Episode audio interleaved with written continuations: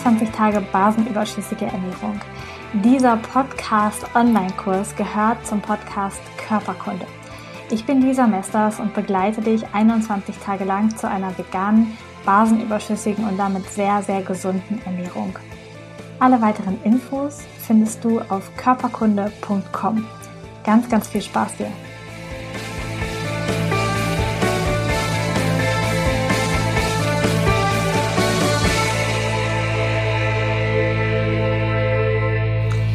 Wunderschönen guten Morgen, ihr Lieben. Ich möchte diese Frage aus der Austauschgruppe hier beantworten, damit das alle mitkriegen. Ähm, Warum werden manche Lebensmittel basisch, andere sauer verstoffwechselt und wie kann man das überhaupt unterscheiden? Also im Grundsatz ist es mal so gewesen, dass man den Körper als Maschine betrachtet hat und dann einfach nur äh, davon ausgegangen ist, dass der Körper das einfach verbrennt, verstoffwechselt, die Energie daraus nimmt und dadurch lebt. Mittlerweile weiß man, dass der ganze Körper viel, viel komplexer ist, als er ist und deswegen gibt es ähm, acht verschiedene Dinge, an denen man basische Lebensmittel tatsächlich erkennt. Und danach sind die Tabellen aufgebaut, die ich auch hier zur Verfügung stelle. Denn generell sind basisch, also erster Punkt ist, basische Lebensmittel sind wirklich reich an Basen. Das bedeutet, da sind ähm, basische Mineralien oder im Körper basisch wirkende Mineralien und Spurenelemente drin. Das kann man ja heutzutage nachweisen. Und das wären zum Beispiel Kalium, Calcium, Magnesium und Eisen. Der zweite Punkt ist, dass basische Lebensmittel sehr wenig säurebildende Aminosäuren haben. Ja, diese Aminosäuren brauchen wir. Ähm, und die sind ja zum Beispiel auch in Fleisch drin und in Eiern und in Nüssen und sowas.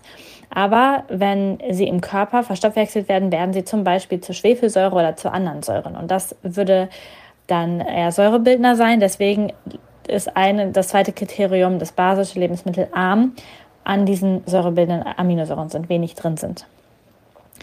Das dritte Punkt ist, basische Lebensmittel regen die körpereigene Basenbildung an.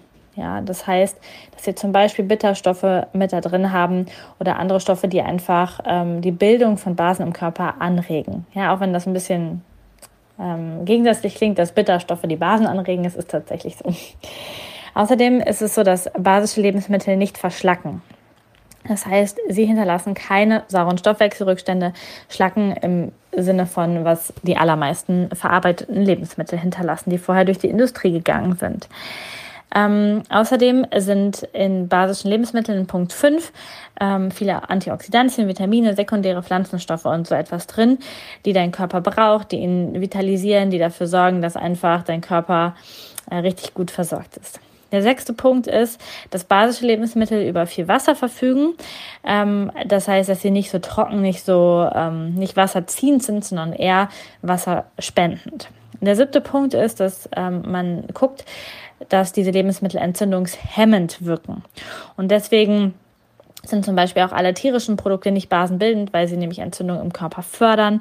Oder ähm, Zucker ähm, in großen Mengen oder so etwas. Das ähm, fördert alles Entzündungen im Körper und deswegen ist das in meiner Liste ähm, nicht drin. Ja, das ist ganz wichtig. Es gibt auch Basenlisten im Internet, die ähm, nicht gesund sind. Also einfach nur die Basenkomponente hat, aber nicht auch noch das Gesunde. Und dann ähm, ist es ist noch der achte Punkt, dass basische Lebensmittel die Darmgesundheit fördern und dass man da auch einfach guckt auf die Ballaststoffe, auf das, was drin ist. Ja? Das heißt, man hat einfach so eine, also eine Liste an Eigenschaften, die ein Lebensmittel haben darf, damit es da reinkommt. Und dann kann man davon ausgehen, dass es im Körper basenbildend ist. Und ähm, ja, da einfach gut wirkt. Im Gegensatz dazu ist es bei säurebildenden Lebensmitteln zum Beispiel so, dass die sauer wirkenden Mineralien in sich haben.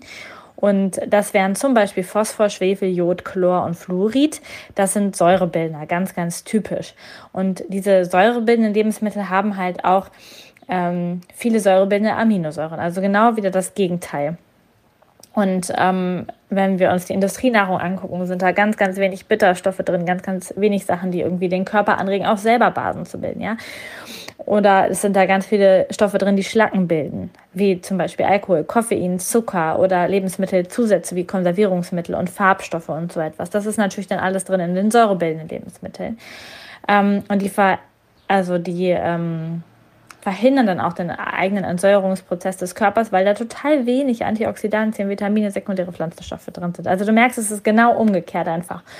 Und so kann man es dann einfach ähm, einteilen quasi und kann dafür sorgen, dass, dass, ähm, dass das eine dorthin, das andere dorthin gehört. Ja? Ähm, das ist ganz wichtig. Bei säurebildenden Lebensmitteln sind auch noch sehr viele Dinge drin, die entzündungsfördernd sind. Entzündungsfördernde Fettsäuren, zum Beispiel Omega-6-Fettsäuren, sind da häufig drin. Ähm, und sie schädigen auch die Darmflora. Ähm, sie können, die, der Darm ähm, reagiert dann langsamer, also verdaut nicht so gut, produziert Bakterien, die die Darmflora schädigen, produziert vielleicht sogar Toxine, die im Umkehrschluss die Haut unrein machen oder dann sogar ähm, Kopfschmerzen machen und so weiter und so fort. Ja, das ist tatsächlich einfach ähm, ja, nicht gesund, ja, und trotzdem wird es uns im Supermarkt so, so häufig angeboten. Ähm, genau, das ist die Antwort ähm, darauf, wie das äh, festgestellt wird. Also früher hat man das tatsächlich ähm, über so ein Verbrennungsmotorbild gemacht. Heute weiß man, man darf viel, viel komplexer gucken, was in den Lebensmitteln drin ist. Und wer gestern beim Webinar dabei war, der weiß vielleicht auch, dass ähm, wir trotzdem noch sehr, sehr viel in Pflanzen nicht erforscht haben.